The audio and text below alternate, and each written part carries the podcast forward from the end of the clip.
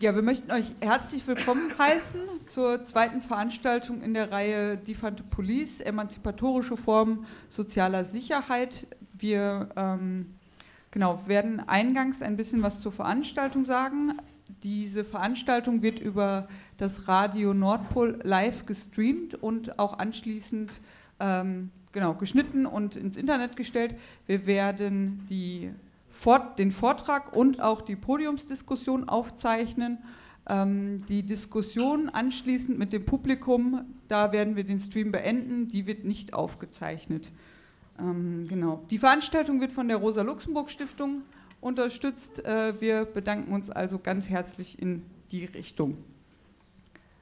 Im August 2022 wird der 16-jährige Mohammed in der Dortmunder Nordstadt von der Polizei erschossen. Er lebte zuletzt in einer christlichen Jugendhilfeeinrichtung. Auch Mohammed war traumatisiert durch Erfahrungen während seiner Flucht aus dem Senegal. Als Mohammed suizidale Gedanken äußerte und sich selbst mit einem Messer verletzen wollte, rief ein Mitarbeiter der Einrichtung den Polizeinotruf. Der Vorfall um den Mord an Mohammed durch die Polizei Dortmund löst bundesweit Entsetzen aus.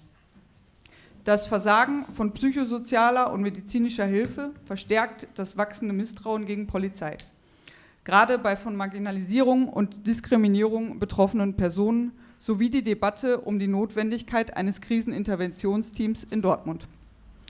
Gerade in den letzten Tagen, kurz nach dem äh, letzten Young Talk im Coininghaus, können wir wieder erleben, wie groß das Misstrauen gerade junger, ähm, erwachsener Jugendlicher in Dortmund, in der Dortmunder Nordstadt gegenüber der Polizei ist. Kriseninterventionsteams, wenn es sie denn gibt, sind kommunal bzw. nach Ländern unterschiedlich aufgestellt und finanziert. Dadurch, dass sie zeitgleich unterschiedliche sozialstaatliche und juristische Bereiche berühren, ist der Aufbau und die Arbeit eines solchen Teams in einer individuellen Krise hoch voraussetzungsvoll und komplex. Es ist klar, dass diese Veranstaltung nicht losgelöst ist vom Mord an Mohammed. Sie hat den Initialpunkt gegeben zu dieser Reihe Die Fante Police. Ähm, Dennoch möchten wir uns im Rahmen dieser Veranstaltung ein wenig von dem eigentlichen, von dem ausschlaggebenden Fall vom Tod ähm, an Mohammed lösen. Wir möchten ähm, ja, mit einem Krisenteam äh, aus Berlin darüber sprechen, wie ein Krisendienst in Dortmund aussehen kann. Wir möchten eruieren, welche Formen von Krisenteams sinnvoll erscheinen, wenn es darum geht, Menschen in psychischen, psychosozialen Krisen zu unterstützen. Ähm, genau, und ich denke, das ist wichtig, auch wenn es selbstverständlich ist, ähm, das nochmal zu erwähnen, dass es darum geht, dass wir Menschen gerade in akuten Krisensituationen vor Verletzungen durch die Polizei und ähm, den Tod schützen möchten. Genau, ganz kurz zu der Veranstaltung. Eingangs wird Benjamin Ochel vom Krisendienst aus Berlin einen kurzen Vortrag über die Arbeitsabläufe ähm, des Krisendienstes halten, ebenso zu den Schnittstellen und der Zusammenarbeit mit anderen Institutionen wie der Polizei. Daran anschließend werden wir in die Podiumsdiskussion gehen und abschließend dann auch gerne Fragen aus dem Publikum aufnehmen und gemeinsam mit euch diskutieren. Im Anschluss an die Veranstaltung ist es natürlich noch möglich, auch hier zu bleiben, sich zu vernetzen und sich weiter auszutauschen. Als Referenten haben wir Benjamin Ochel geladen. Er ist Leiter ähm, des Berliner Krisendienstes Region Ost. Das ist Marzahn-Hellersdorf und Li genau, Lichtendorf. Lichtenberg. Okay, gut. Dankeschön. Dann habe ich mir das falsch notiert.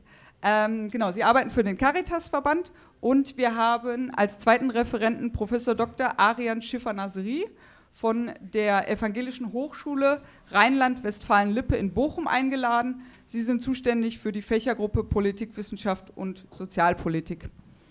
Wir hatten eine Sozialarbeiterin angesprochen, ähm, hier in Dortmund tätig, die auch äh, eigentlich eingeladen war zur Podiumsdiskussion. Auf, ähm, sie hat abgesagt kurz vorher. Wir hatten weitere Sozialarbeiterinnen angesprochen. Aufgrund von Repressionen durch den Arbeitgeber haben äh, alle abgesagt. Wir haben äh, stattdessen uns ein anderes Konzept überlegt. Wir haben kurz vorher einen kleinen Fragebogen, drei, vier Fragen an Sozialarbeiterinnen verschickt, hier in Dortmund. Wohnungslosenhilfe, äh, Jugendhilfe. Ähm, und wir werden an gegebener Stelle dann auch die Antworten der äh, Befragten vorstellen. Genau, und damit möchte ich äh, jetzt gerne an Herrn Ochel, an dich Benjamin übergeben. Und ähm, genau, ach, danke schön, dass du das erwähnst. Wir haben heute Morgen äh, die Info bekommen, dass der WDR heute hier sein wird. Ich weiß nicht, ob er da ist. Okay, also der WDR wollte kommen, ähm, der WDR wird nicht aufzeichnen, aber wir haben gesagt, dass der WDR gerne im Vorfeld und auch im Nachgang der Veranstaltung, wenn sich Menschen aus dem Publikum bereit erklären, gerne O-Töne zum Thema aufzeichnen darf. Vielleicht kommt er noch. Dankeschön. Genau, damit übergebe ich dann auch an dich, Benjamin. Und du hast äh, ein bisschen was vorbereitet zum Berliner Krisendienst. Bitte schön. Ja, vielen Dank ähm, für die Einladung und guten Abend auch von mir. Ähm, trotz des traurigen Anlasses oder der traurigen Anlasse freue ich mich, ähm, heute hier zu sein und freue mich auf die Diskussion und den Austausch miteinander. Ich habe ähm, eine kleine Präsentation vorbereitet, dazu, wie wir beim Berliner Krisendienst arbeiten, wie wir aufgebaut sind, was wir da machen, ähm, wie wir auch mit der Polizei kooperieren und mit anderen relevanten Einrichtungen und ähm, so ein paar Gedankenansätze dazu, wie Krisenintervention, wenn man sie neu aufbauen würde, ähm, aussehen müsste, aus meiner Erfahrung, sollte, könnte. Und ähm, ja, habe ich dann mir erlaubt, am Ende drei Thesen zu formulieren, in denen das dann alles kumuliert und ähm, hoffe, dass wir dann darüber gut ins Gespräch kommen. Die nächste Folie bitte. Also mein Name ist Benjamin Ochels, wurde gerade erwähnt, ich bin Sozialpädagoge, noch ein paar andere Ausbildungen gemacht im Laufe der Zeit. Ich bin in Berlin bei der Caritas für den Berliner Krisendienst Region Ost zuständig ähm, und auch alle Sozialarbeitseinrichtungen, die die Caritas in Marzahn-Hellersdorf unterhält und habe auch noch den Bereich Krisenintervention und äh, Krisenintervention und Suizidprävention äh, in meiner Verantwortung. Nächste Folie bitte.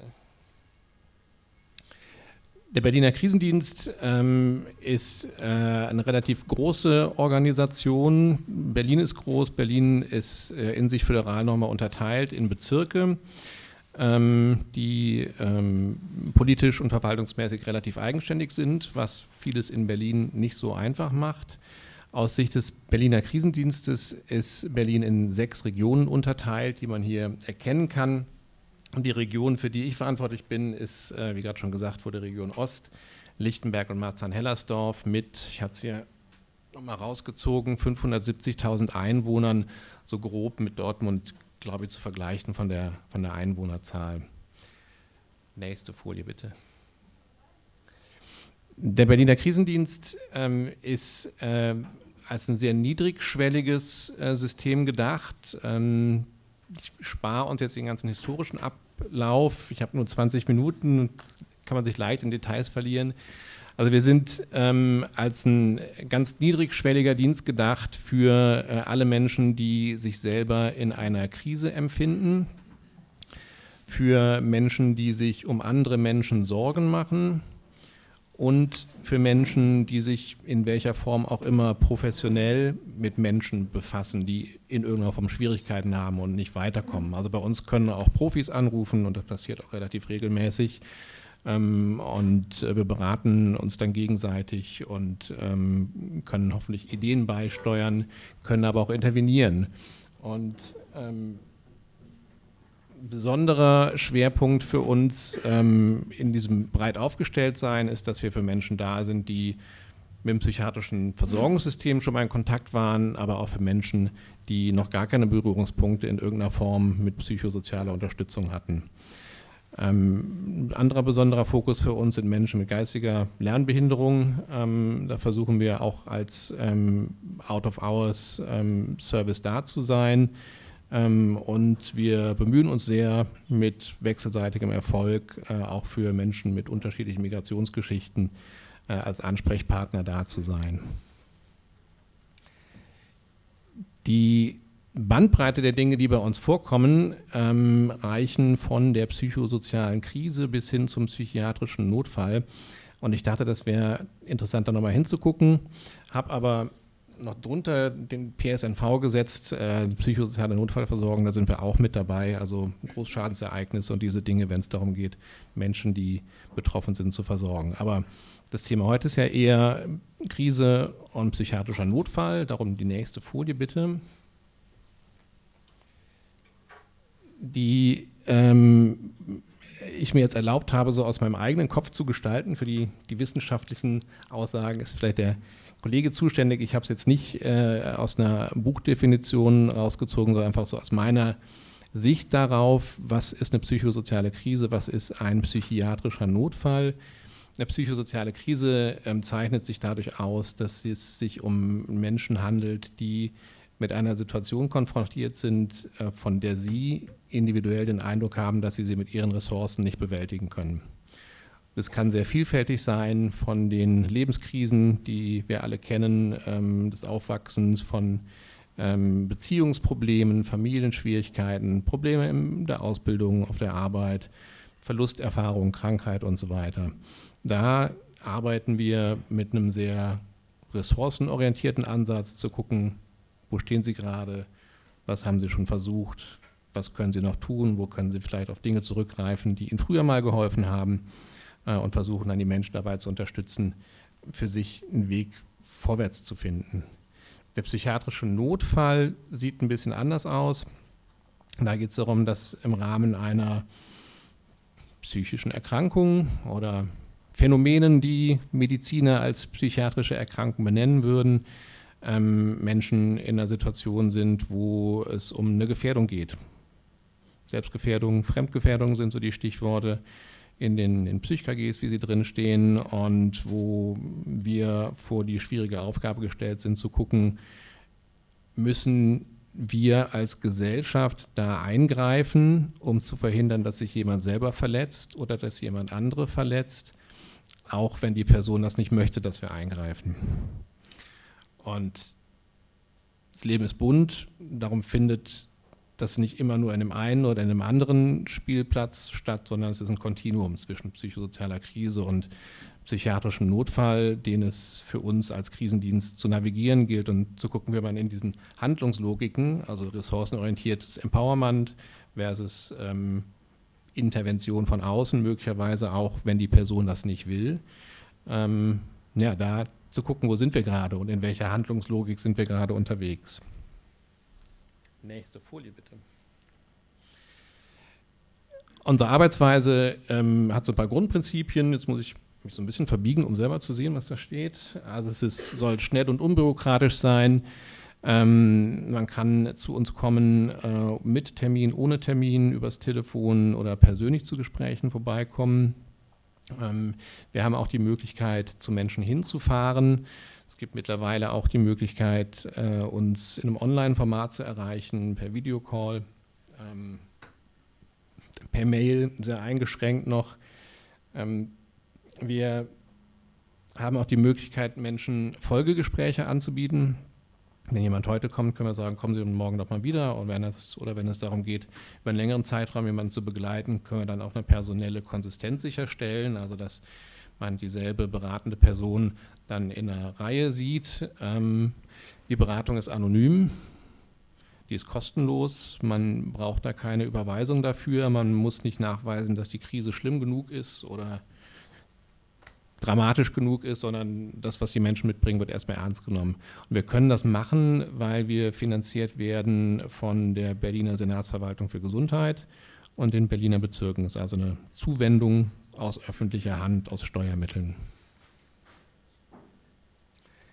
Was uns ganz wichtig ist, ist der Vernetzungsaspekt. Ähm, wir sind, verstehen uns als Krisenexperten, um so in diesen zwei Handlungslogiken unterwegs zu sein. Das können wir sehr gut, aber die Probleme, mit denen die Menschen kommen, sind natürlich vielfältiger. Und deshalb verstehen wir uns auch als Vernetzungsexperten dahingehend, dass wir ähm, schauen, was muss denn jetzt hier und heute und jetzt heute Nacht geschehen, damit es weitergehen kann, aber wo können Sie denn dann auch morgen oder am nächsten Arbeitstag hingehen, um qualifiziert mit der Problematik weiter beraten zu werden? Also Äh, gestern Abend saß ich dann noch bis Mitternacht und das sind dann so Fälle, da kommt jemand und sagt, ähm, ich weiß nicht, wie das jetzt weitergeht mit der Miete und äh, die Nebenkosten steigen so sehr und dann gucken wir erstmal, ist das jetzt akut heute Nacht, wie kann man sich heute Nacht beruhigen, aber zu klären, ob die Grundsicherung, die die Person in Zusatz zu ihrer Rente, Erwerbsunfähigkeitsrente bekommt, ob das alles so passt, dann verweise ich an die allgemeine soziale Beratung, sage, wo man hingehen kann, wann die aufhaben, wie das funktioniert. Also gebe dann sozusagen den Weg ins, äh, ins Regelsystem weiter an die Person. Wir haben einen ähm, fachärztlichen Hintergrunddienst, also wir sind ein psychosozialer Krisendienst, das ist ganz wichtig. Wir sind PsychologInnen, SozialpädagogInnen, die bei uns arbeiten und haben auch diese psychosoziale Perspektive auf eine Krise und keine psychiatrische. Wir haben aber die Möglichkeit, auch ärztliche Unterstützung dazu zu rufen, ähm, haben also Ärzte, die für uns in Bereitschaft sind, ähm, die dazukommen können, beraten können, wenn es um Medikamente geht, wenn es aber auch um die Einschätzung von Selbst- und Fremdgefährdung geht, die selber aber keine hoheitlichen Rechte haben, also nicht wie der sozialpsychiatrische Dienst, der ähm, nach dem PsychKG, das ist ja in NRW auch ähnlich, äh, dann Maßnahmen treffen kann und Menschen beispielsweise in die Klinik bringen kann. Das können wir so nicht, können aber beraten, Einschätzungen abgeben. Ähm, genau.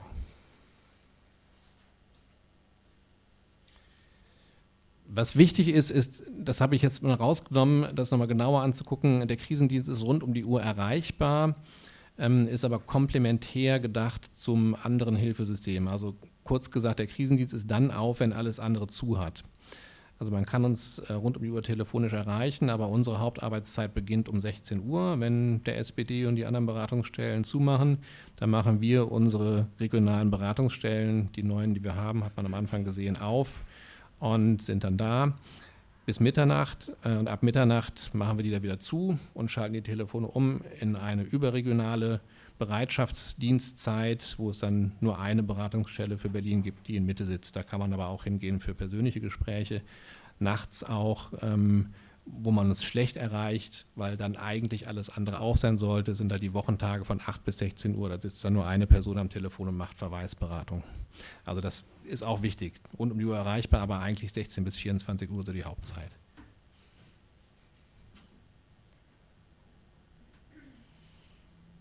Ja, das habe ich jetzt alles schon gesagt, was hier noch steht. Also es ist flächendeckend einheitlich für Berlin. Gibt es jetzt seit 22 Jahren, finde ich sehr toll, dass es überall äh, da eine, ein, ein, gleiches oder sehr ähnliches Angebot für die Menschen gibt.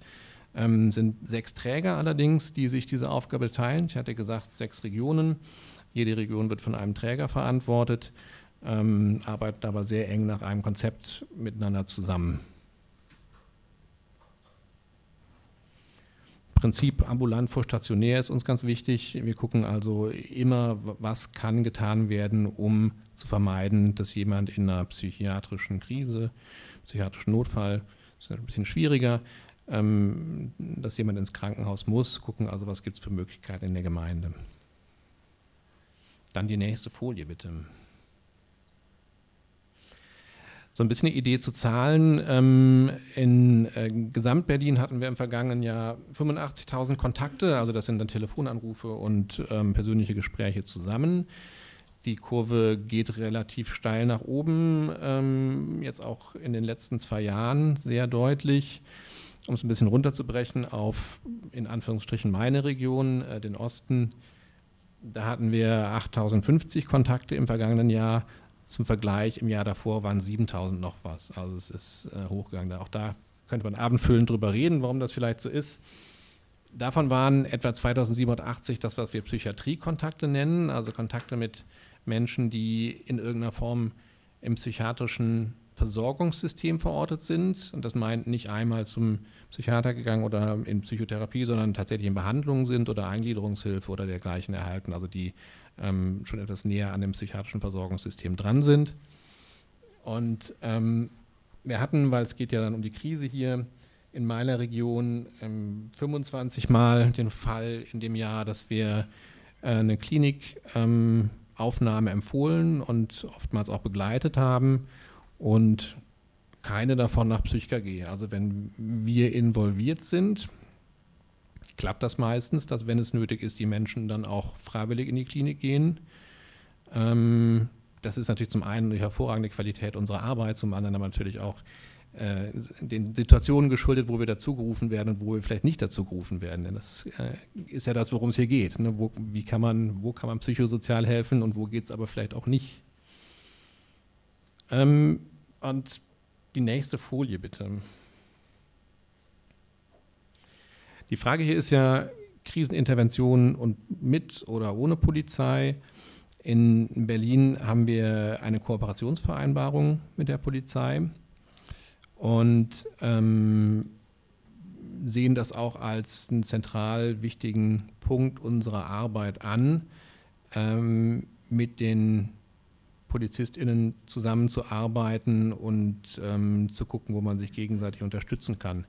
Und der eine ähm, Arm dieser Tätigkeit, wenn man so will, ist ähm, der, der Bereich der Informationsvermittlung. Wir machen also viel Infoveranstaltungen.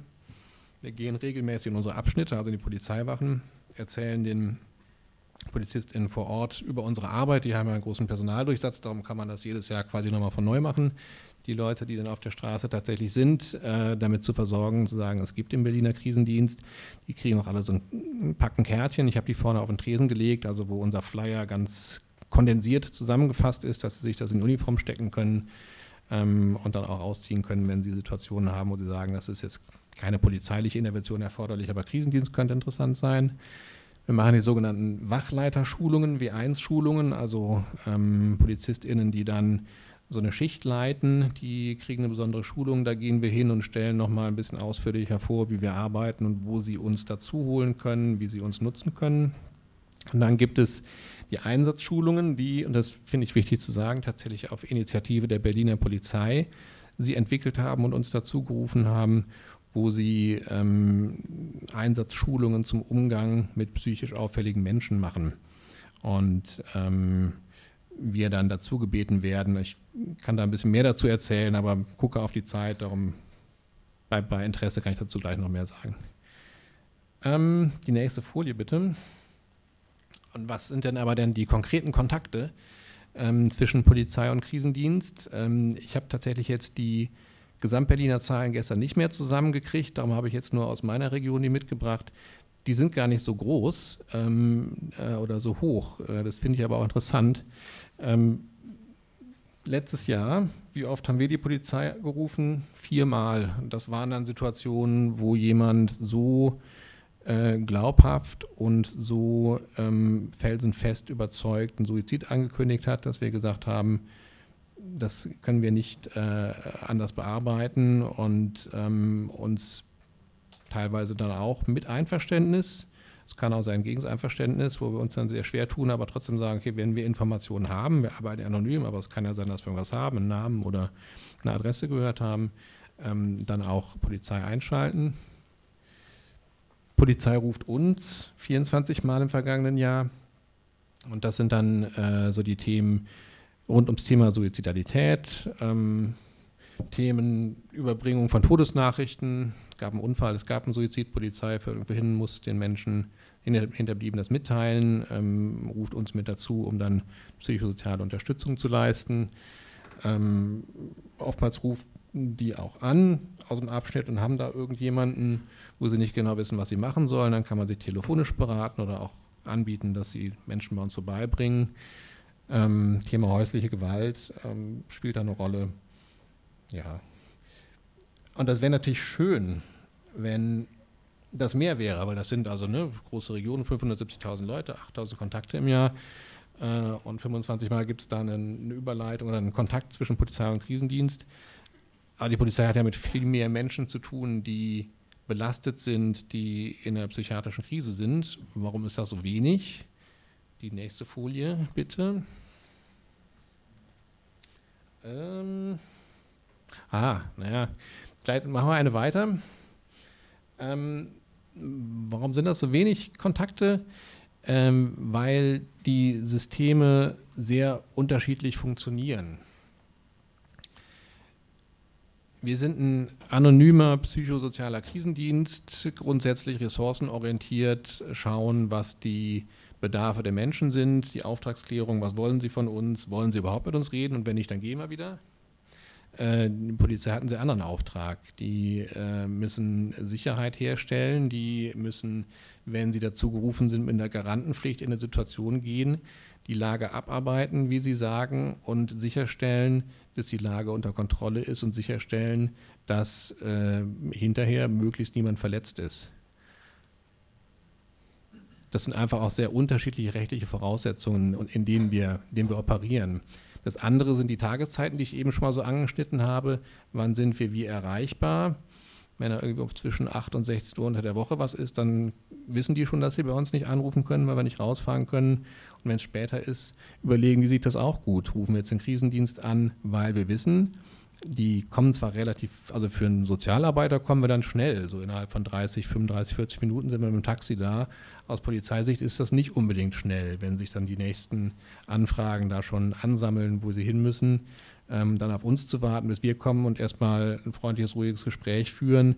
Da ist es dann manchmal für die Polizei einfach zu sagen, wir packen die Person jetzt ein und bringen sie in die Klinik. Da wird sie vom Psychiater gesehen und dann haben wir unsere Garantenpflicht erfüllt dann ist der Mensch irgendwo, dann ist die Klinik verantwortlich, nicht mehr wir.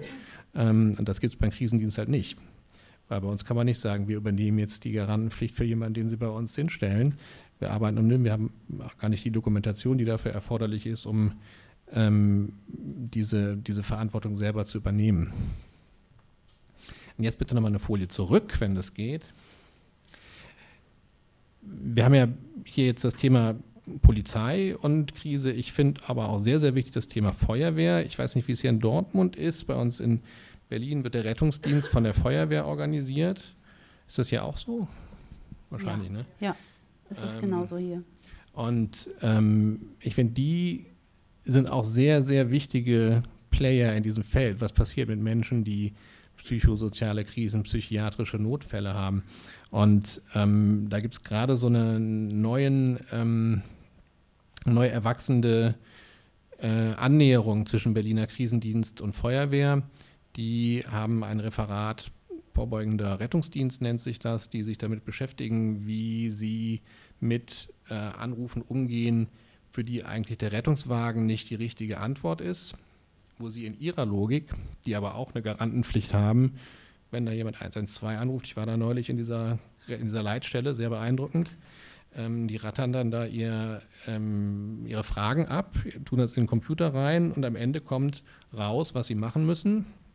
Und in aller Regel, auch wenn sie wissen, das ist eigentlich nicht das Richtige, aber in aller Regel müssen sie einen Rettungswagen hinschicken, weil jemand hat sie angerufen, sie müssen reagieren, sie müssen etwas tun. Und die haben halt auch ein Rieseninteresse daran zu gucken, was gibt es da vielleicht für Alternativen oder Ergänzungen dazu, den Rettungswagen zu schicken liest man vielleicht auch hier in der Presse, Berliner Rettungsdienst völlig überlastet. Ähm, zum einen eine Ressourcenfrage zu beantworten, aber auch eine Inhaltsfrage. Ne? Also was ist da sinnvoller oder eine sinnvolle Ergänzung? Und da kommt aber dann wieder die nächste Folie ins Spiel. Ähm, auch die operieren halt mit ganz unterschiedlichen rechtlichen Voraussetzungen als wir. Dazu gerne auch später mehr. Nächste Folie bitte. Dann komme ich nämlich jetzt zu den Thesen, die ich versprochen habe, die äh, ich mir ausgedacht habe zu dem Thema der Veranstaltung heute. Und ähm, die kommen jetzt so eine nach der anderen rein. Ich habe PowerPoint äh, zur absoluten, hoffentlich, Perfektion getrieben. Meine erste These ist, no defund the police without the police. Ich finde, wenn man darüber redet, muss man die Polizei irgendwie mit einbeziehen. Und No Defund the Police Without Rettungsdienst, weil die spielen in diesem äh, Konglomerat auch eine zentrale und wichtige Rolle. Zweite These, wenn es darum geht, was ähm, denn ein Kriseninterventionsteam, ein Krisendienst sein kann, dann würde ich so zusammendampfen, dass was für mich da wichtig wäre, wäre zu sagen, dass er psychosozial ist, nicht psychiatrisch dass er niedrigschwellig ist, dass er für alle Menschen offen ist, also dass man nicht sagen muss, ich habe hier eine Überweisung oder ich habe ICD so und so und deshalb darf ich jetzt kommen, kostenlos sowieso, dass er vernetzt ist. Ähm, auch dazu kann ich ein bisschen mehr erzählen, wie wir das machen. Also wir sehen uns sehr deutlich nicht alleinstehend da, sondern im Hilfesystem verankert. Dass er aufsuchend ist, da könnte man zum Beispiel viel besser werden als wir. Das ist so ein Diskussions-, das ist so ein Traum fast äh, mit der Feuerwehr. Ich hatte gestern diesen Referatsleiter vom vorbeugenden Rettungsdienst bei mir, als ich Spätdienst hatte bis Mitternacht, darum bin ich ein bisschen müde, ähm, die sich halt mit diesen Themen beschäftigen. Und wir haben gesagt, was ja wirklich nötig wäre und aber mit all den Hürden, und da haben wir noch gar nicht über Geld geredet, schwierig ist, wäre wirklich ein schnell reagieren könnendes, aufsuchendes psychosoziales Kriseninterventionsteam. Das haben wir halt auch nicht. Da sind wir noch zu langsam, da sind wir nicht. Und was ich auch ganz wichtig finde, äh, explizit dieses Angebot auch für Profis zu öffnen. Weil ähm, das, glaube ich, auf, auf einer präventiven Ebene ganz wichtig ist, auch Menschen, die selber an ihre Grenzen stoßen, wenn sie Leute unterstützen, eine Möglichkeit zu geben, wo sie damit hingehen können. Und sei es nur ein Telefonanruf, äh, um sich da nochmal mit einer Kollegin, einem Kollegen abzusprechen, habe ich an alles gedacht, gibt es noch andere Ideen, bis hin aber auch zu, okay, wir können auch vorbeikommen. Also das ist so der Klassiker, Nachtwache in irgendeinem betreuten Wohnen, da geht es rund äh, und man kriegt es nicht bei der Kontrolle äh, oder kriegt es nicht mehr geregelt, was da los ist. Und wenn dann jemand von außen kommt, nicht, dass wir irgendwelche Zauberfähigkeiten hätten, aber dann kann man doch oftmals nochmal deeskalierend tätig sein, ist vielleicht nochmal zwei Leute mehr da, kann Gespräche ein bisschen trennen und nochmal eine andere Perspektive mit reinbringen. Also diese Hilfe für Profis, Perspektive finde ich ganz wichtig. Und drittens, wenn ihr, wenn sie darüber redet, etwas aufzubauen in Dortmund ähm, zum Thema Krisenintervention, dann finde ich, ist es ganz, ganz wichtig, breit zu denken und breit zu gucken. Wer hat denn da ähnliche Interessen und wer könnte denn ähm, mit am selben Strang ziehen, um da was zu entwickeln? Wo sind die Schnittstellen? Wer will denn da was Ähnliches? Und äh, dann kann man auch gemeinsam anfangen, anders zu denken, wie kann man es aufbauen und ähm, wo kommt letztlich auch das Geld dafür her, um das zu machen. Das wäre jetzt mein Input für den Start. Vielen Dank für die Aufmerksamkeit. Äh, Dankeschön, danke an, dich, auch an deine Thesen. Ähm, eigentlich wollte ich ja mit was anderem starten, aber du hast jetzt deine Thesen rausgehauen und würde direkt auf eine These gleich eingehen. Aber ich würde vielleicht erstmal einmal ganz kurz, wenn es okay ist, dass wir uns alle so ein bisschen in die Mitte mehr rücken, weil ähm, damit ihr auch äh, die anderen uns alle auch besser sehen könnt. genau. Ähm, ja, also deine erste These direkt. äh, no defund the police uh, without the police and the Rettungsdienst. Da kann ich dir sagen, es gab in Dortmund vermehrt immer wieder, gerade nach dem äh, Vorfall nach Mohammed, gab es immer wieder Gespräche mit der Polizei auch, also mit dem Polizeipräsidenten. Ich weiß nicht, ob der noch vorhanden ist oder ob er schon gegangen ist. Ach, der ist noch da.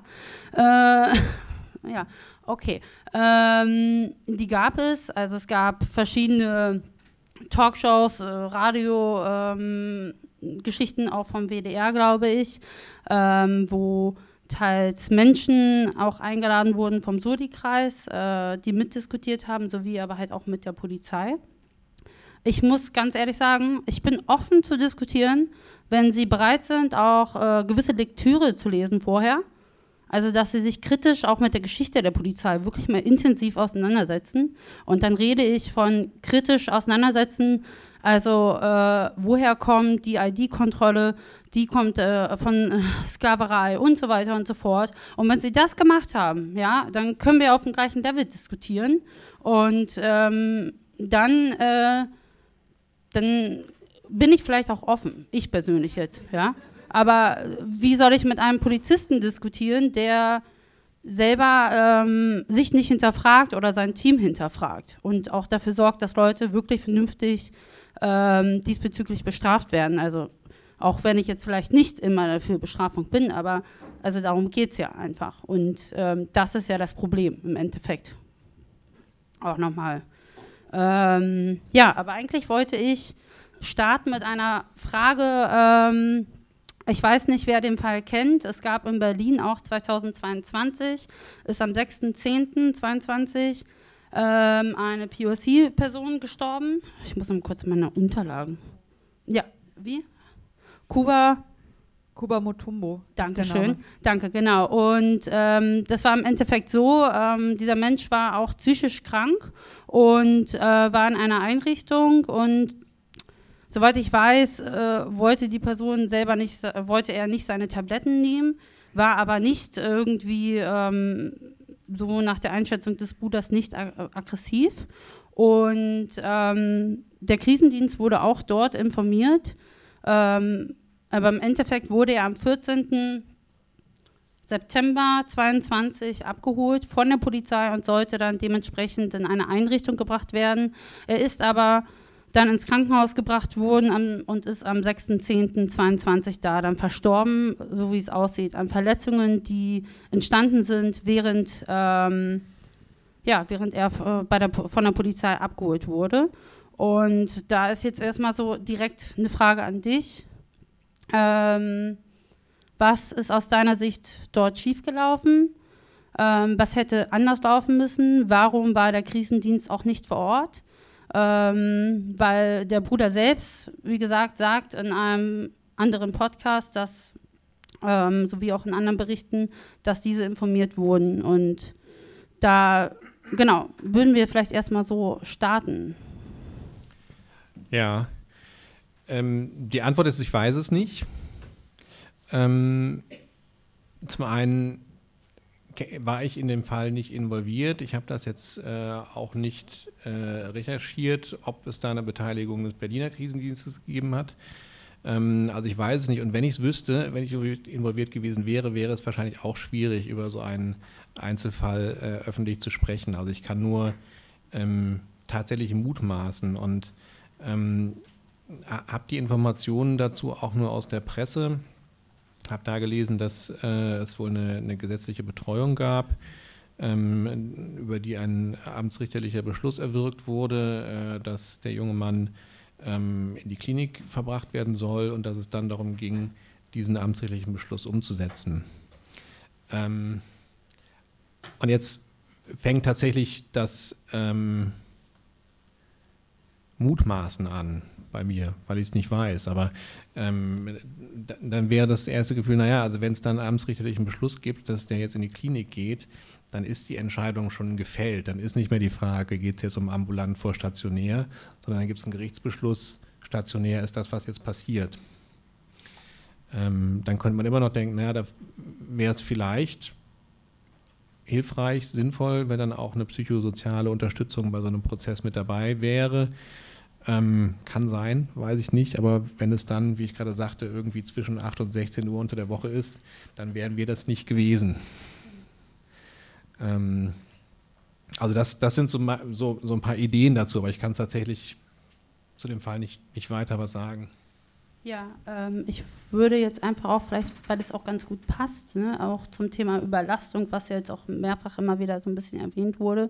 Ich weiß nicht, vielleicht kannst du mal was vorlesen, eine Antwort vielleicht. Ich habe äh, gerade überlegt, äh, wir haben ja diesen Fragebogen an Sozialarbeiterinnen in Dortmund ausgegeben, also Jugendhilfe, Wohnungslosenhilfe und so weiter.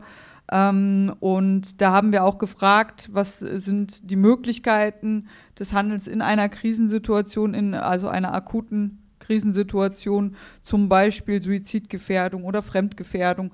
Und ähm, da ist so die äh, einstimmige Meinung, was zurückgespielt worden, an, gespielt worden ist an uns, dass ähm, wenn präventives Verhalten, ähm, was auch erlernt wer, wird in Fortbildung, äh, Berufserfahrung, nicht mehr ausreicht, oftmals ähm, bei Fremdgefährdung die Polizei gerufen wird. Also es gibt oftmals in diesen Einrichtungen kein Handlungskonzept.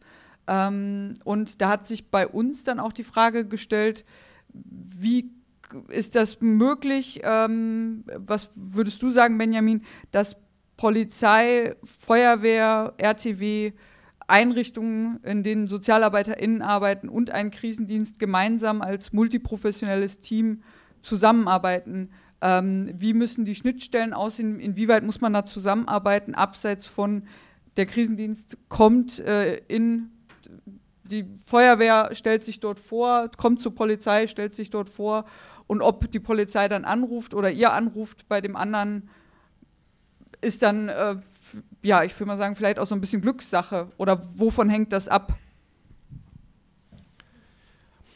Also ich denke, dass, dass das davon abhängt, dass man einander kennt und eine Idee davon hat, was man voneinander erwarten kann.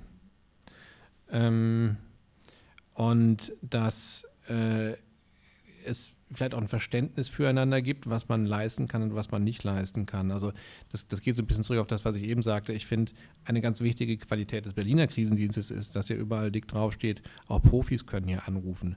Und das ist glaube ich, gar nicht mal so einfach, wenn man selber sagt, man ist in einer Situation, dafür bin ich hier angestellt, ausgebildet, äh, hochstudiert und was weiß ich, ähm, und habe eine Situation, mit der ich nicht klarkomme. Ist das dann in Ordnung, irgendwo außerhalb meiner eigenen Organisation anzurufen und das zu sagen? Und werde ich dann irgendwie weiß ich nicht, abgekanzelt oder äh, kriege ich noch einen auf den Deckel? Oder ist das was, wo ich möglicherweise tatsächlich eine Reflexionsmöglichkeit oder eine Ideenspielmöglichkeit bekomme, die mir wirklich helfen kann? Also das wäre so das Erste. Ähm, und das Zweite wäre, dass man ähm, dann auch in, in einem akuten Krisenfall das ja als Teil eines Konzepts, wenn man es denn hat, haben kann, dass man diese externe Unterstützung mit dazu holt. Aber da muss man es wissen und da muss es die geben. Dankeschön. Oder andersrum. Ja. Es muss sie geben, da muss man es wissen.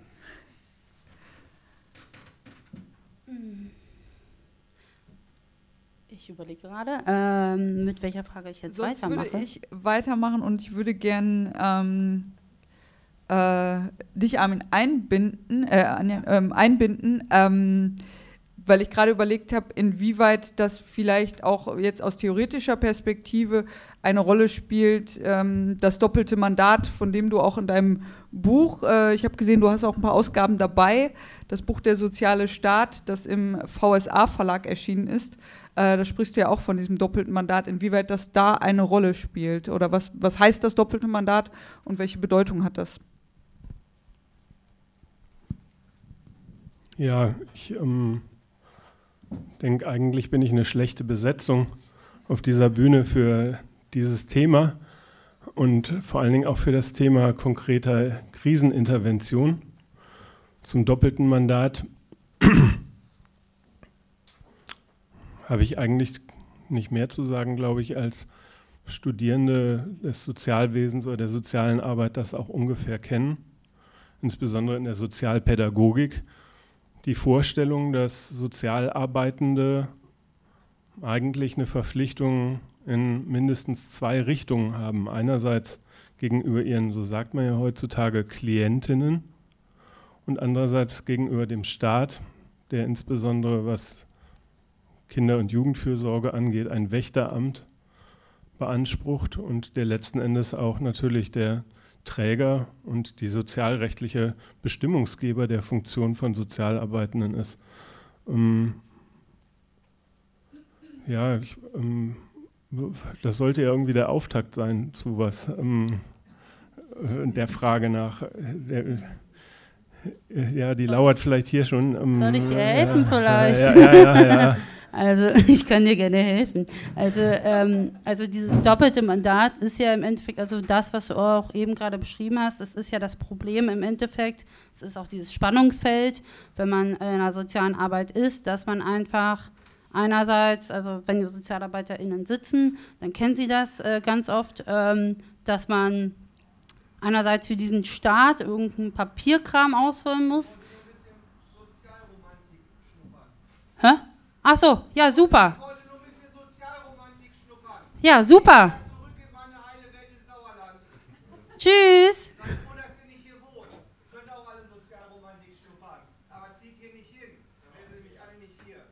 Okay, also ich bin hier sehr zufrieden. Äh, ja, danke. Wir dich auch. Äh, super. Wir hatten kurz einen kleinen Break. Wir hatten kurz jemanden hier, der uns mitgeteilt hat, dass er uns total super findet. Und wir haben ihm auch gesagt, dass wir ihn super finden. Äh, jetzt wollte ich eigentlich zurück nochmal kommen zur sozialen Arbeit. Also das Problem ist ja einfach, dass sie ständig damit äh, im Konflikt sind. Ähm, einerseits für diesen Staat irgendwie diese Kontrolle, ich nenne es jetzt Kontrolle, äh, auszuführen. Ähm, und äh, Nachweise zu bringen und ähm, dann wiederum, hast gesagt, jetzt Klient sagt man, äh, also die Menschen, mit denen man arbeitet, kann man auch sagen, ähm, die man, äh, dass man auch deren Bedürfnisse irgendwie erfüllt. Und ich frage mich jetzt auch so ein bisschen, vielleicht geht die Frage jetzt auch nochmal an dich, um wieder zurückzukommen zu meinem Lieblingsthema, die Polizei. Äh, ähm, inwiefern ist die Polizei denn, ähm, ist ja auch ein, ähm, hat ja auch eine Art von Kontrolle, also jetzt ist nett ausgedrückt von mir, und ähm, gibt es dort auch ähm, vielleicht diesen Widerspruch von einem doppelten Mandat und Mm, ähm, ja, und was, wie würdest du auch die Rolle der Polizei im Sozialstaat beschreiben? Also jetzt auch nochmal mit der Entwicklung des Kapitalismus. Ähm, das finde ich halt auch nochmal ganz spannend, darüber vielleicht so eine Sichtweise zu bekommen von dir. Natürlich darfst du auch darauf antworten gleich. Ja, okay, das nehme ich mal zur Vorlage um mich an der Stelle ein bisschen um, oder ja, ein bisschen auszubreiten. Ich fange mal bei dem an, tatsächlich der konkreten Frage. Ja, wie verstehen sich eigentlich Polizistinnen und Polizisten? Die Antwort ist eigentlich ganz klar. Früher klebte die auch auf den Streifenwagen drauf, die Polizei dein Freund und Helfer. So verstehen sich Polizisten, das ist ihr, man könnte sagen, Berufsethos. Und der ist im Übrigen ziemlich identisch mit denen von Sozialarbeitern, die das nämlich eigentlich auch so sehen. Eigentlich sind sie alle nur für die Menschen da und eigentlich meinen sie es auch alle gut. Im Übrigen, das Letzte ist ein bisschen der Grund dafür, warum so viele von denen durchdrehen. Sowohl von Sozialarbeitenden als auch von, den, von der Polizei.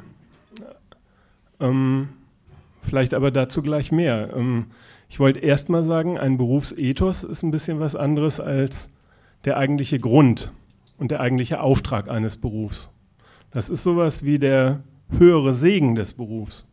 Lehrer und Innen bilden sich ein, dass sie für die Schülerinnen da sind. Ärzte nur für die Gesundheit und das Wohl der Menschheit, aber bitte gegen Rechnungen und mit Zuzahlungen und, wenn's, äh, und, und so weiter. Also alle höheren Berufe betreiben so etwas. Berufsethos. Und Berufsethos ist eben nicht die Wahrheit über einen Beruf, sondern das gute Gewissen, mit dem man im Auftrag von Staat, Unternehmen oder sonstigen Auftraggebern irgendetwas exekutiert, was mit Macht zu tun hat. Bei der Polizei ist die erste Bestimmung, was sie ist, was ihr Auftrag ist. Sie ist das Gewaltmonopol dieses Staates. Sie ist der bewaffnete Arm dieses Staates. Es ist eigentlich auch unangemessen, der Polizei Gewalt vorzuwerfen, weil das ist sie ja nun mal. Bezogen auf die Themen, über die wir reden, die sind ja so, haben ja zwei Seiten. Ähm, die haben eine im Umgang Krisenintervention mit der zunehmenden, man könnte fast sagen, inflationären Umfang von psychischen Krisen, Wahnsinn, Durchdrehen. Und die hat was zu tun mit, ja, kein Problem. Und die hat was zu tun mit Flüchtlingsrecht oder Ausländerinnenrecht, Aufenthaltsrecht. Und dazu ist einfach auch erstmal was zu sagen. Es gibt ein ja, blöden, blödes Feindbild gegenüber der Polizei, was sich niederschlägt in dem Slogan All Cops are Bastards. Und letztens war ich immer in Genua und habe eine ähm, von dieser Abkürzung interessante Variation gelesen. Und die hat geschrieben, All Cops are Borders. Und das ist allerdings zutreffend, so wie die Polizei als das Gewaltmonopol dieses Staates seine Rechtsordnung, seine Eigentumsordnung, seine Sozialordnung durchsetzt und damit im Übrigen alle Gründe auch durchsetzt, warum ein gewisser Teil der Gesellschaft gegen diese Ordnung verstößt und nicht zufällig in den verharmlosend genannt sozialen Brennpunkten eben die, die an dieser Eigentumsordnung den Schaden haben oder unter ihr nicht zurechtkommen. Die, du hast es vorhin mal am Beispiel Krisenintervention bei Leuten, die Sorgen haben, dass sie die Miete nicht zahlen können oder unter Grundsicherung Bürgergeld und so nicht zurechtkommen, bevor man es auf der psychischen Ebene betrachtet, also eine Eigentumsordnung mit einem Grundeigentum durchsetzen, mit einem Mietmarkt durchsetzen, mit der Mietmarkterhöhung, mit all diesen Fakten, an denen Menschen notwendig scheitern. Also auch notwendigerweise Verstöße gegen diese Rechtsordnung machen und deswegen mit der staatlichen Gewalt diese Verstöße einfangen müssen. Das ist die, euphemistisch formuliert, Ordnungsfunktion. Ich sage noch einen ja. Satz, um nochmal diesen Bogen zum Flüchtlingsrecht hinzukriegen oder zum Ausländerrecht. Und die Polizei hat eben auch eine Grundsatzsortierung des Staates, eines jeden Staates, das ist keine Besonderheit Deutschlands, durchzusetzen, nämlich Menschen zu sortieren. Nach Bürgerinnen und Bürgern, die Inländer sind und deswegen ein Recht haben, manchmal sogar eine Pflicht haben, da zu bleiben, wie zum Beispiel gerade die ukrainischen Männer in der Ukraine, ob sie wollen oder nicht, zwecks staatlicher Kriegführung. Aber auch umgekehrt zu sortieren nach eben allen Ausländern, von denen der Grundsatz heißt, und das ist kein Nazi-Grundsatz, sondern Rechtsstaatsgrundsatz, Ausländer haben im Inland nichts zu suchen.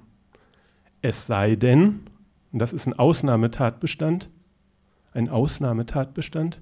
Sie haben einen legalen Aufenthaltsstatus.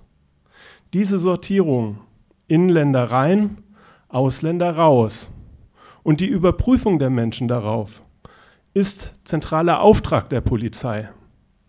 Insofern ist das, was als Ethnic Profiling problematisiert wird oder Racial Profiling problematisiert wird, notwendigerweise Bestandteil polizeilicher Arbeit. Menschen aufgrund des Aussehens erstmal durchmustern danach, ob sie dem Staatsauftrag gemäß hier sind oder eben nicht. Und mit Gewalt gegen die vorzugehen, die das nicht tun. Ich mache mal Punkt, weil du, glaube ich, noch mal eine Frage stellen wolltest, aber ähm, zu diesem Punkt ähm, am Berufsethos. Polizisten mögen sich alles Mögliche darüber einbilden, was ihr Beruf ist. Objektiv ist er erstmal das.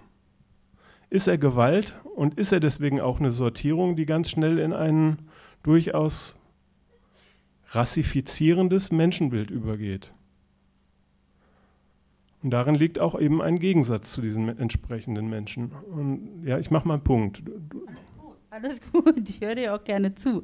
Ähm, ich glaube, das war auch so dieser Punkt, äh, den wir eigentlich am Anfang besprochen hatten, ähm, dass ähm, inwiefern halt auch, also ist auch die Wahrnehmung, glaube ich, von vielen, ähm, was wir auch immer wieder erleben, dass es auch speziell Menschen mit einer Flüchtlingsgeschichte, äh, ähm, die psychisch krank sind ähm, und dann halt auch, ähm, wo dann die Polizei komischerweise immer als erstes da ist, äh, ist sie ja eh immer, ähm, und dann sehr, sehr krass reagiert. Also, ne, also Fall Mohammed wurde ja jetzt schon, wurde am Anfang erwähnt, wurde erschossen von einer Maschinenpistole.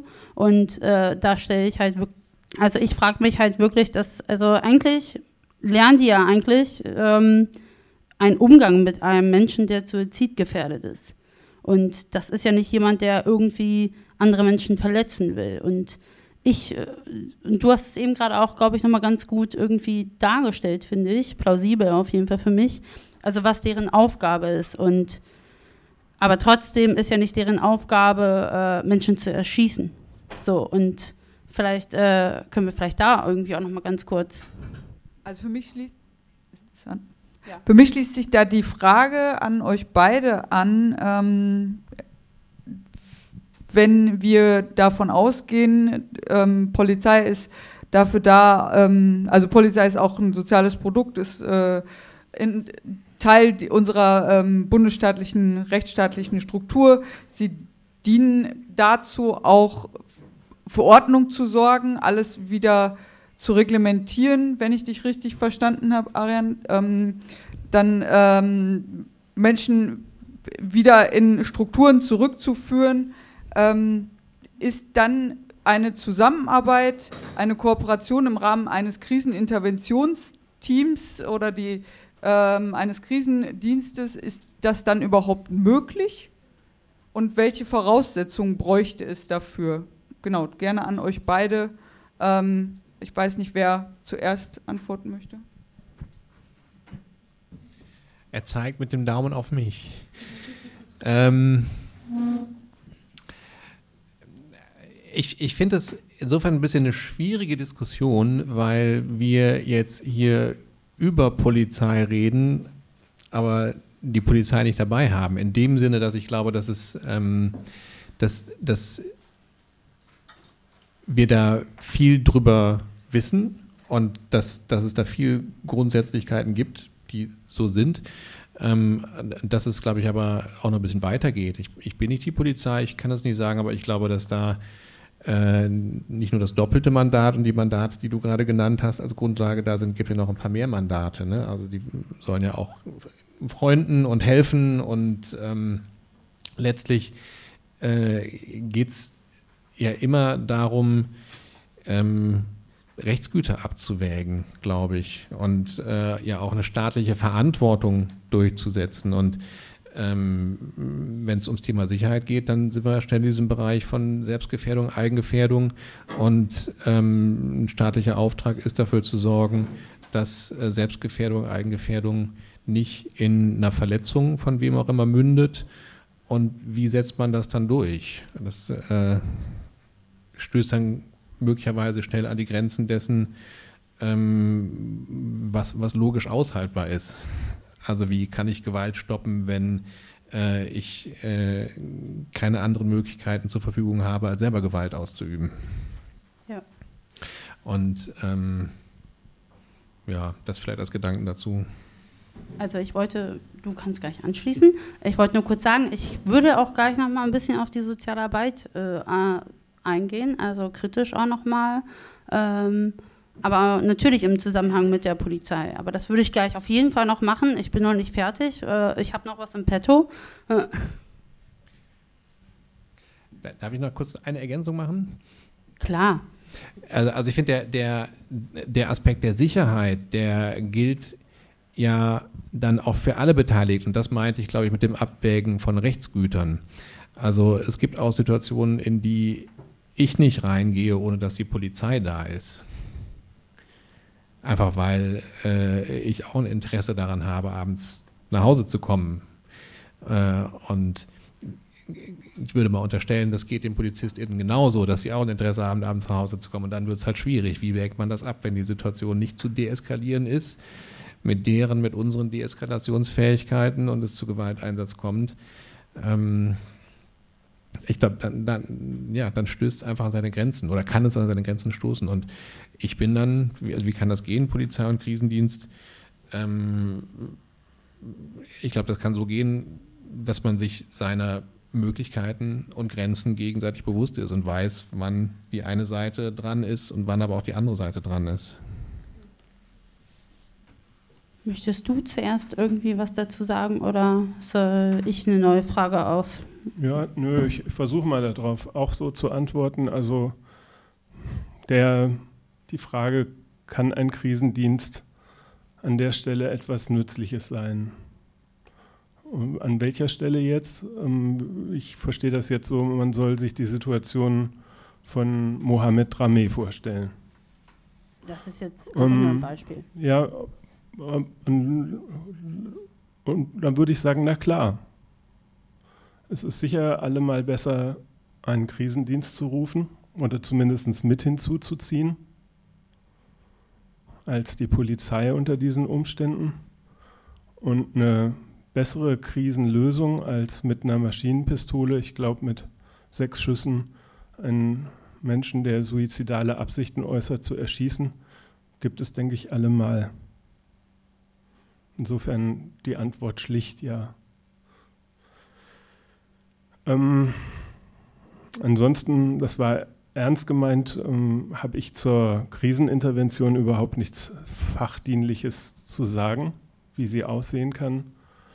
Aber ich will, man, ihr habt es wahrscheinlich schon gemerkt, auf eine andere Ebene, nämlich am Ende, achso, eine Zwischenbemerkung hatte ich mir auch noch überlegt, nämlich Also ähm, Benjamin Ochel wollte ich in einer Hinsicht widersprechen, zumindest wenn wir jetzt über solche Fälle wie, der kein Einzelfall ist, Mohamed Rameh reden.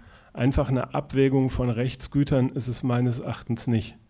Wenn ein minderjähriger Flüchtling in einer Unterkunft mit Selbsttötungsabsichten sitzt, die Polizei mit, ich glaube, elf Beamten anrückt und zur Lösung dieses Problems zur Maschinenpistole greift.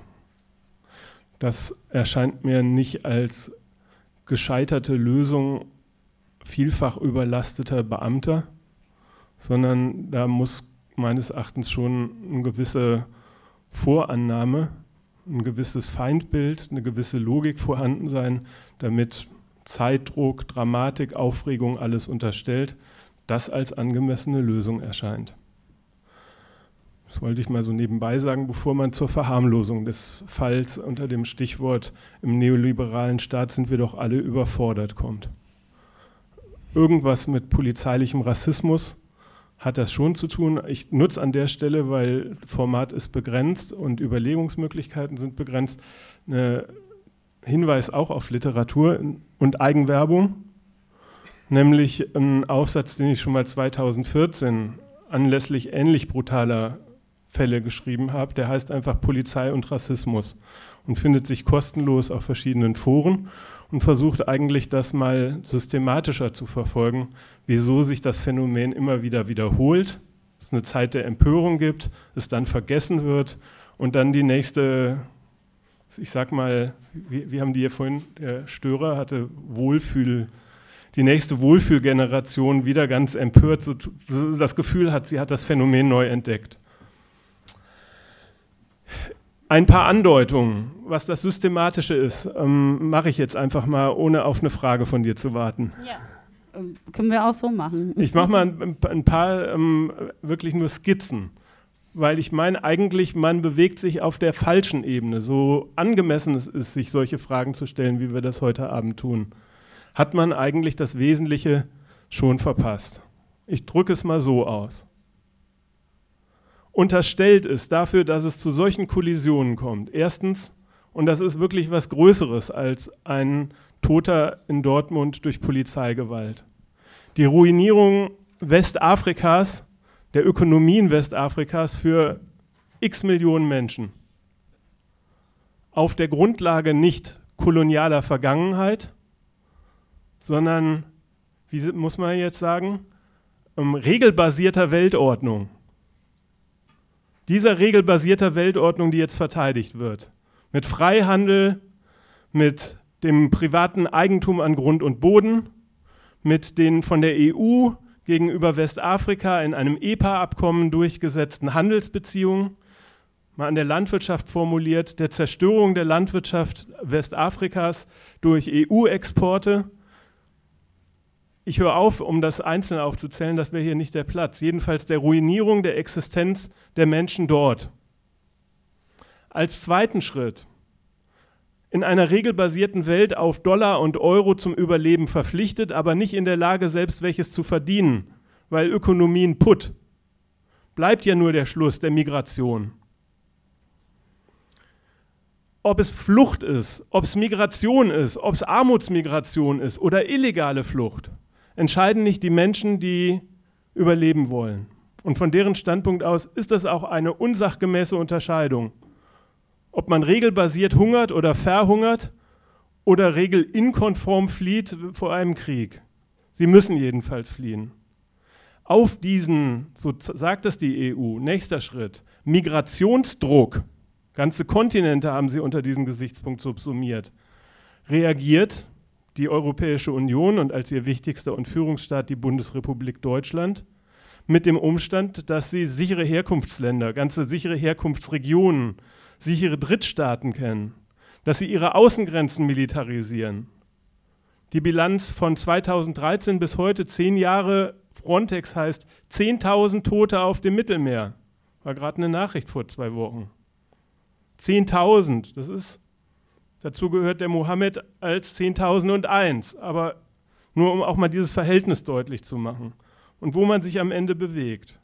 Und wie ich gehört habe, an diesem Fall jedenfalls, ist der Bruder dieses besagten Mohammed Rameh genau bei dieser Überfahrt gestorben.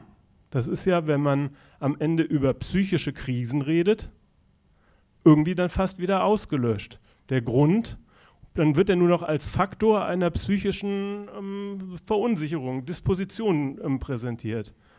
Ich, ich ja. lasse mich unterbrechen, bin aber noch nicht fertig. Ach so, aber ich würde dich kurz gerne unterbrechen. Also so wie ich das jetzt auch verstehe, du willst eigentlich auch quasi sagen, dass diese Krisen quasi eigentlich gemacht sind oder entstanden sind, also eigentlich mit dem Kapitalismus, mit der Industrialisierung, wo auch quasi sich die Sozialarbeit quasi als Profession und auch entwickelt hat. Ähm, ist das so auch ein bisschen mit deiner Aussage?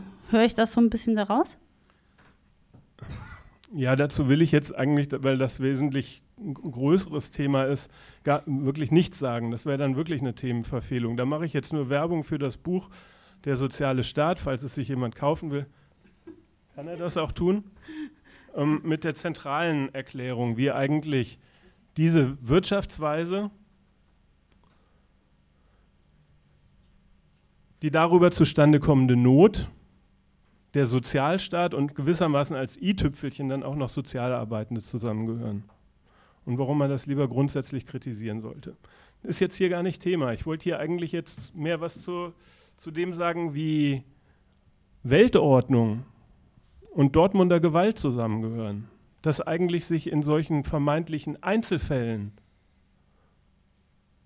ein ganzes Weltgewaltverhältnis ausdrückt. Weltgewaltverhältnis als regelbasierte Weltordnung, Handelsverträge, weltweite Migrationsregimes. Und auf Basis der Migrationsregimes, die Linie wollte ich nochmal weiter zeichnen wissen westafrikanische Gesellschaften und Familien, sie werden keine Erwachsenen als Flüchtende in die EU bringen können. Umgekehrt, Dollars oder Euros brauchen sie schon. Müssen sie ja so kalkulieren, dass sie unbedingt Minderjährige in die EU bringen, weil die in der Sonderkonstellation von SGB VIII, Kinder- und Jugendhilferecht, und Asylrecht zumindest bis zu ihrer Volljährigkeit die Chance auf einen Verbleib in Deutschland oder der EU haben. Es ist ja also gar kein Zufall, dass solche Menschen sich so auf den Weg machen. Sie machen sich ja auch nicht als Individuum auf den Weg, sondern meistens im Auftrag einer gesamten Family, die darauf hofft, dass sie hier irgendwo ankommen. Und damit sie ankommen, muss es noch eine Rechtskonstruktion geben, nämlich sie müssen in Seenot geraten. Weil wenn sie nicht in Seenot sind, dürfen sie auch nicht gerettet werden. Und wenn sie nicht gerettet werden, kommen sie gar nicht mit einem trockenen Fuß auf den europäischen Boden, können also gar keinen Flüchtlingsstatus beanspruchen.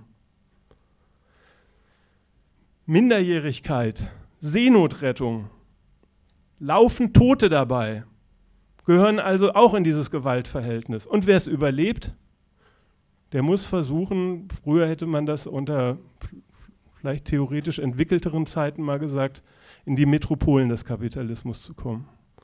Und dazu zählt dann auch Dortmund.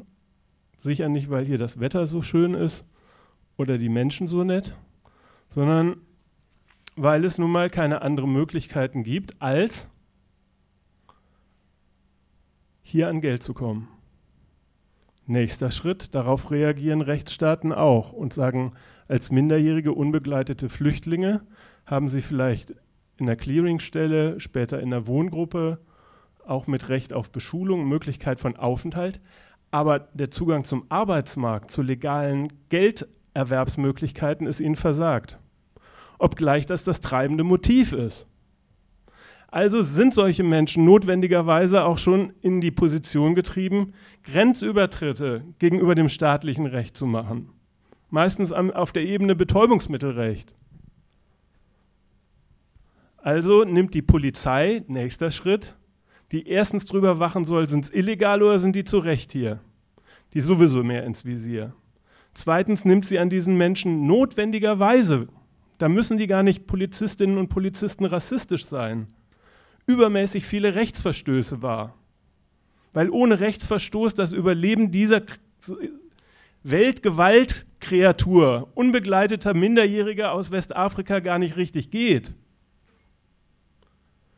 wenn man sich das nicht klar macht, was ich jetzt hier mit so ein bisschen Emphase versuche nochmal zu sagen, dann kommt allerdings auch ein ganz demokratischer und antirassistischer Polizist zu einem fragwürdigen Urteil. Das geht ungefähr so. Ich bin kein Rassist und das darf man ihnen auch erstmal glauben.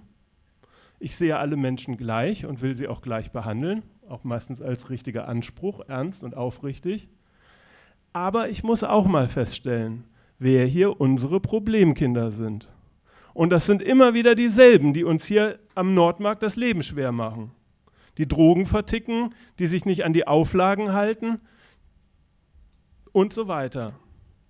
Und daraus entwickeln nicht alle, aber manche Polizisten durchaus ein Feindbild. Das heißt, irgendwie sind die nicht in Ordnung. Und ohne so ein Feindbild kann ich mir nicht erklären, um den Bogen nochmal zu schließen, wie man bei jemandem, der suizidale Interessen äußert, zur Maschinenpistole greift. Ähm, ja, danke nochmal für die große Ausführung auf jeden Fall. Ähm, ich möchte aber auch gerne wieder nochmal zurück zur sozialen Arbeit kommen. Wir haben ja auch, ähm, ähm, ja, also du hast ja quasi ähm, eben auch nochmal erklärt, um das mal kurz zusammenzufassen, wie das auch hier jetzt nochmal in Dortmund entstehen könnte bei der Polizei, speziell ähm, wie dieser Gedanke kommt, dass sie dann so reagieren, wie sie reagieren. Ähm, ich denke da irgendwie trotzdem immer noch so ein bisschen anders. Ich verstehe diesen Punkt, also ich bin voll und ganz bei dir, aber ich denke halt, ähm, es ist kein Grund, irgendwie eine Waffe in die Hand zu nehmen. Und wenn man wirklich irgendwas äh, hinterfragen will, dann kann man recherchieren und kann sich mal informieren, wo, ähm, wie ist Polizei entstanden, ähm, warum und was. Aber das ist jetzt nicht heute unser Thema. Wir wollen uns ja auch ein bisschen sorry, auch ein bisschen kritisch mit der sozialen Arbeit unterhalten und ähm, aber auch über Lösungswege unterhalten. Also wir haben ja hier auch ähm, Überlegungen jetzt, okay, wie kann man umgehen in Krisen, was gibt es für Möglichkeiten, Alternativen? Und ähm, meine Frage ist jetzt auch nochmal so ein bisschen, ähm, weil ich immer irgendwie denke, okay, ähm, macht es nicht vielleicht auch Sinn, gibt es vielleicht eine Utopie, Möglichkeit, dass ein Krisendienst unabhängig ist, also autonom. Das bedeutet für mich nicht äh, abhängig äh, von den Geldern vom Staat ist, ja, sozusagen, äh, was ja einfach so ist, wenn äh, verschiedene Träger dahinter hängen. Ich weiß das, ich kenne das. Ähm, und ähm, sowie äh, auch, dass man auch politisch ein Statement setzt und sagt, ähm, nein, ähm, wir arbeiten so nicht mit der Polizei. So, ne? Ich verstehe das, ich weiß, es gibt äh, einzelne Fälle, das weiß ich, ähm, von verschiedenen diversen Menschen, aber ähm, es geht mir auch nochmal speziell darum, gerade bei Suizid jetzt einfach. Und das ist ja trotzdem, also in Köln gab es Fälle, wo jemand äh, Suizid äh, gefährdet war und der wurde dann bei einer Zwangsräumung, obwohl das vorher noch versucht wurde, alles zu verhindern. Letztes Jahr wurde der zum Beispiel einfach dann von der Polizei da auch erschossen, weil er ein, ein Messer in der Hand hatte, aber er hatte Angst. So, und äh, das sind so Sachen, dass, äh, da müssen wir jetzt auch mal gucken nach Alternativen. Ähm, und ist es vielleicht auch eine Möglichkeit, einen autonomen, unabhängigen Krisendienst aufzubauen? Wie ist da eure Einstellung zu oder eure Meinung?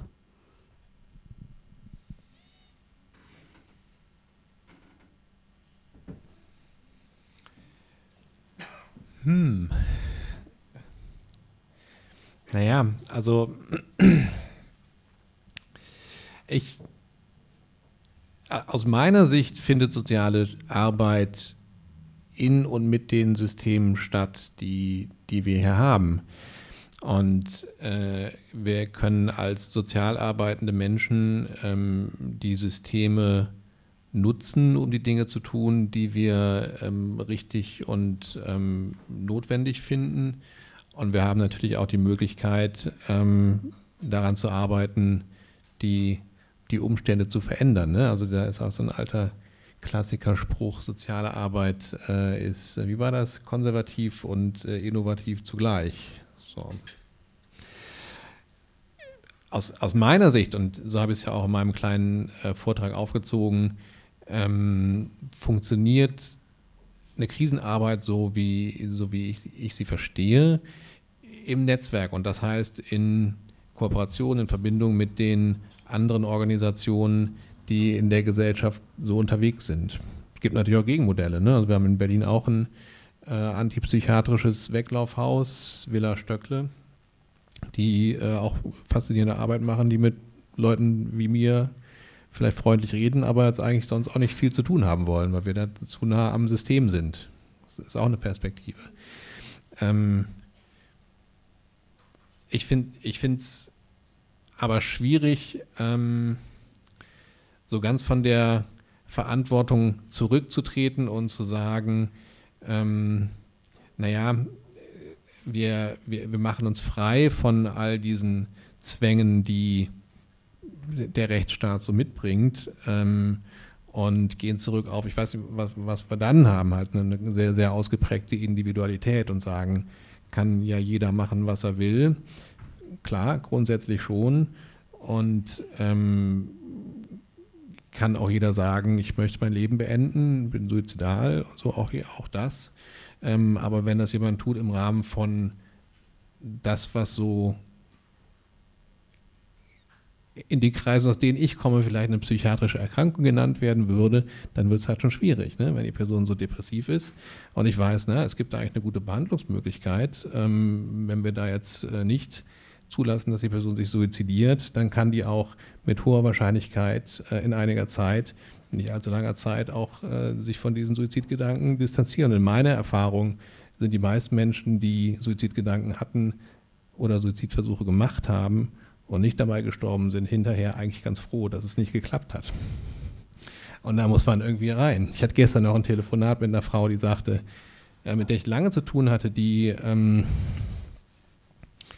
die eine sehr existenzielle Lebenskrise hatte mit Job verloren, juristischen Streitereien, darüber Stress in der Familie, wo es eh nicht gut lief und dann auch diese Jobsituation äh, beim Sorgerecht eine Rolle spielte. Und die, die sagte dann gestern, äh, als sie das erste Mal nach Monaten, ich hatte nichts mehr gehört von ihr, wusste halt nicht, was da passiert ist, als die André von Sohn berichtete, wie es ihr gegangen war, weil es jetzt gerade eine neue Thematik gab, die sagte, naja, da, also damals, und das war jetzt nicht ich, da war dann wohl irgendjemand anders noch dran, da hatte mich der Krisendienst so ein bisschen da reingetrickst, in die Klinik zu gehen.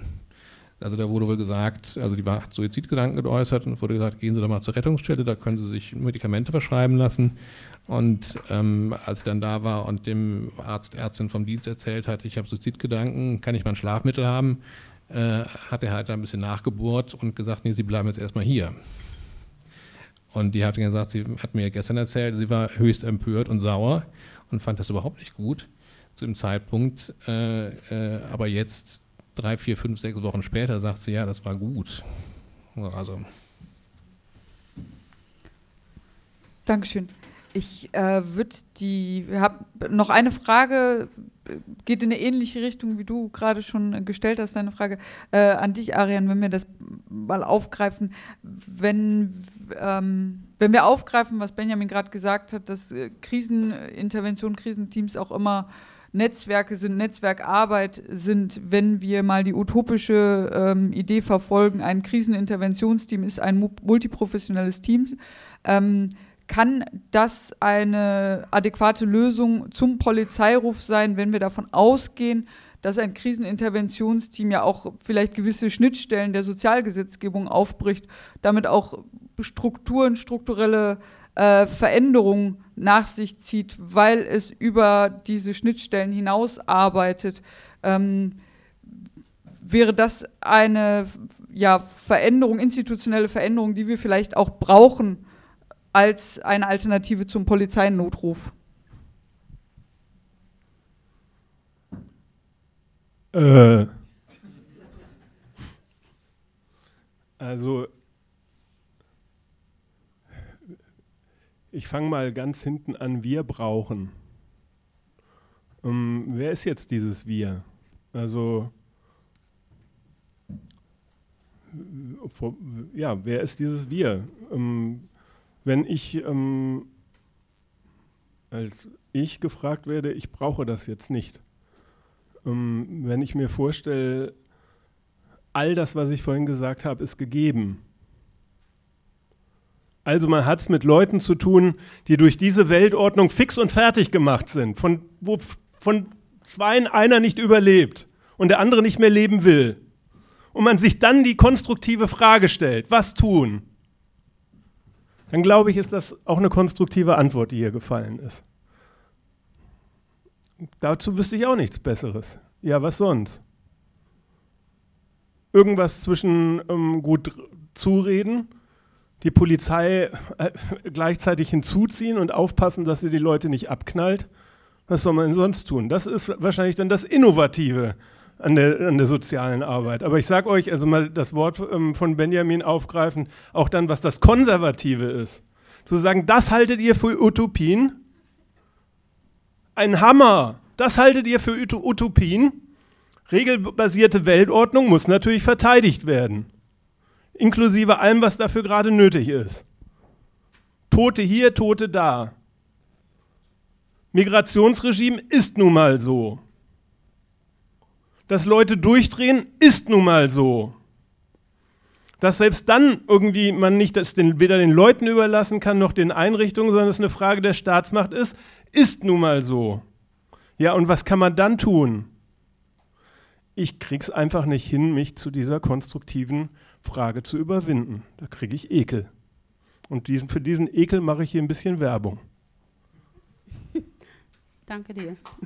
Äh, ja. Ich kann das absolut nachempfinden und bin da voll und ganz bei dir. Ähm, ja, aber wir müssen auch langsam jetzt auch mal zum Ende kommen. Ich würde echt gerne noch weiter diskutieren. Ähm, wir diskutieren auch noch weiter. Was? Wir, wir diskutieren, diskutieren, noch, weiter. weiter. Aber ich möchte eigentlich auch noch mal, also wenn ihr funktioniert das? Also wenn ihr noch SozialarbeiterInnen sind, ja. Also ich habe jetzt irgendwie mal ein bisschen recherchiert und äh, seitdem wir uns irgendwie mehr mit diesem Thema befassen und bin auch ganz ehrlich, also dieses konservative Einstellung im Studium und äh, wo ist eigentlich unsere Utopie eigentlich und und jetzt, wo ich selber arbeite, merke ich, äh, boah, also man hatte im Studium irgendwie Wünsche und dachte, man verändert etwas. Und ähm, ein blöder Satz jetzt, man rettet die Welt, nein, ne? Aber, aber ich glaube, selber, die soziale Arbeit studiert haben und jetzt arbeiten, die wissen, ähm, dass man eigentlich am Anfang mit was anderes reingegangen ist. Und ich habe mich die ganze Zeit gefragt, oh, wie mache ich das weiter irgendwie? Und war eigentlich jetzt schon am, äh, war schon teilweise echt schon so, wo ich dachte, ich werde langsam depressiv. Ja, nach einem Jahr sozialer Arbeit werde ich depressiv so und habe keinen Bock mehr und dachte, das kann doch nicht sein. Und dann habe ich jetzt aber, das hat mir jetzt irgendwie heute im Zug Hoffnung gegeben. Ähm, von Mechthilde Seite, die ist Mitbegründerin von äh, kritischer sozialer Arbeit ähm, seit 2011, äh, kommt aus Jena, unterrichtet auch SozialarbeiterInnen oder hat es und äh, hat auch Psychologie studiert, soweit ich weiß, und auch ähm, soziale Arbeit. Also bitte korrigiere mich, du weißt, glaube ich, noch ein bisschen besser. Und ähm, die hat in einem Text geschrieben zur Begründung einer Reprotu äh, Repolitisierung ähm, sozialer Arbeit. Ich denke mal, das hat sie auch vielleicht ein bisschen gemacht für ihre Studentinnen damals. Könnte ich mir vorstellen. Und ich fand es halt total spannend äh, in dem Text. Also erstmal hat sie da nicht nur irgendwie nochmal kurz und knapp erklärt, wie soziale Arbeit entstanden ist. Ähm, ihr Fokus setzt sie auf Thesen, ähm, dass soziale Arbeit auch immer noch politisch sein kann und ist. Und ich fand es irgendwie, also natürlich aber auch konservativ. So. Und äh, ich fand es total spannend, wie sie ähm, am Ende dann auch nochmal sagt, ähm, wir sind ja, äh, also ich merke das jetzt auch, wir sind irgendwie einerseits so dieses Mandat und Teil dieses Systems, ähm, soziale Marktwirtschaft, ähm, was für mich auch eine kapitalistische Struktur ist und äh, weiß auch jetzt im Nachhinein, dass das so entstanden ist. Aber sie sagt halt auch, also da gibt es mir die Hoffnung, ähm, dass wir dadurch ja eigentlich die geborenen KritikerInnen sind, ja, die ähm, gegen das Kapitalismus was tun können. Und äh, das hat mir heute Morgen kurz ein bisschen Hoffnung wiedergegeben. Und ähm, würde ich jetzt einfach auch so mit in die Diskussion gleich schmeißen. Ähm, ja, und ich glaube, wir würden uns bedanken. Genau, wir bedanken uns bei euch beiden dass ihr Ja. ähm, da seid, dass ihr ähm, vorgetragen habt, euren Input gegeben habt. Wir würden an dieser Stelle jetzt gleich den Livestream beenden und dann ähm, in die Diskussion mit dem Publikum gehen. Wir möchten ähm, ja gerne dann mit euch, wenn ihr aus dem Feld kommt, SozialarbeiterInnen seid oder ähnliches, äh, ähnliche Professionen habt, ähm, darüber diskutieren, wie ihr das seht, äh, die Implementierung eines Kriseninterventionsteams in Dortmund als Ergänzung zum Polizeiruf, als eine Alternative oder braucht es, muss der Gedanke noch viel revolutionärer sein? Brauchen wir etwas ganz anderes, um Menschen in akuten Krisensituationen helfen zu können? Ähm, wir haben viel über die Ursachen von Krisensituationen auch gesprochen. Ähm, brauchen wir eine komplette ein, ein Wandel, eine Transformation unserer gesellschaftlichen Strukturen, damit gar keine Krisen mehr hervorgerufen werden. Ähm, genau, da freuen wir uns auf die Diskussion gleich. Vielen lieben Dank, dass ihr da seid. Ja, danke auch nochmal von mir und natürlich alle, die nicht in dem Bereich arbeiten, sind natürlich auch eingeladen mitzudiskutieren. Äh, ja. Genau, ich würde äh, für das Radio ganz kurz noch sagen, wir bedanken uns natürlich bei der Rosa-Luxemburg-Stiftung. Ähm, wir bedanken uns bei der Kinderbetreuung, die gerade aktiv ist, und beim Nordpol Radio für Streaming. Genau, und wir bedanken uns für alle ZuhörerInnen.